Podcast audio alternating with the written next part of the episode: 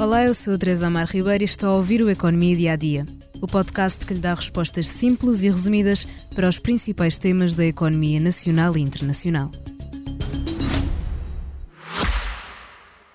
Já visitou hoje o BPI Expresso Imobiliário? Agora pode calcular o valor da sua propriedade e guardar a documentação da sua casa e do recheio numa nova área pessoal única no mercado. E ainda ficar a saber quanto pode pagar por uma casa, localizá-la com uma pesquisa por polígonos e conhecer as soluções de crédito habitação BPI. BPI Expresso Imobiliário.pt Quem compra e quem vende na mesma página. A crise na habitação em Portugal parece piorar dia após dia. Há pessoas a viver em casas sem condições e cada vez mais tendas nas ruas. Os preços das casas têm estado a subir como uma escada inclinada e parece que o período de calma não é para já. No segundo trimestre deste ano, se fizermos a média nacional, os preços voltaram a subir. Mas se tivermos em conta os 24 municípios portugueses com mais de 100 mil habitantes, em 17 deles registrou-se uma desaceleração nos valores por metro quadrado. Lisboa continua a ser a região mais pressionada pelo aumento dos preços, que continuam acima da média nacional. Os dados foram divulgados pelo Instituto Nacional de Estatística, que detalham ainda que o preço mediano de alojamentos familiares em Portugal foi de 1.629 euros por metro quadrado. Já na área metropolitana de Lisboa, os preços fixam-se em 2.306 euros por metro quadrado, sendo que no município de Lisboa os valores sobem para 4.080 euros por metro quadrado. A capital é mesmo o município mais caro para se viver em Portugal.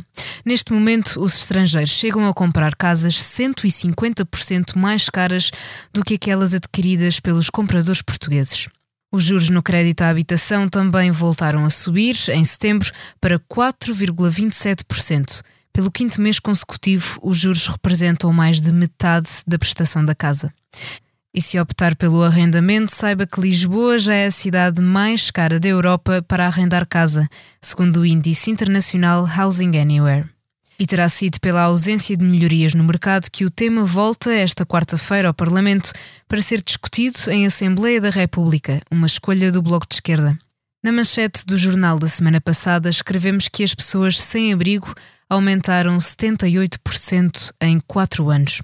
Os números oficiais mais recentes apontam para mais de 10.700 pessoas sem abrigo em Portugal, mas os dados são de dezembro de 2022, o que significa que podem e deverão ser ainda mais.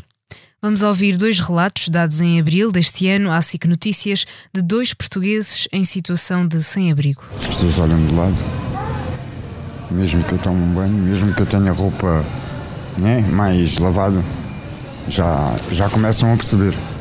Um trabalho já chega, uma casa, um, um, quarto, um ninho, um conforto. Não há apoios de nada. A Câmara não dá apoio nenhum.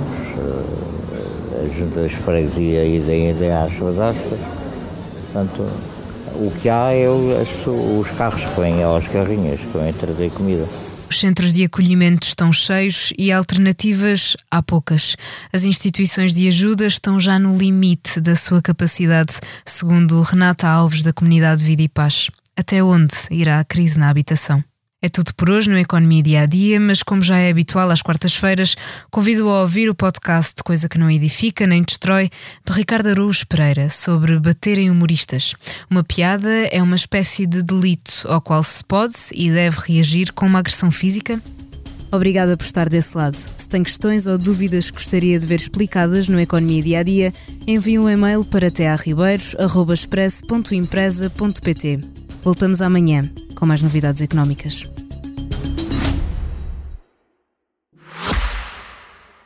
Já visitou hoje o BPI Expresso Imobiliário?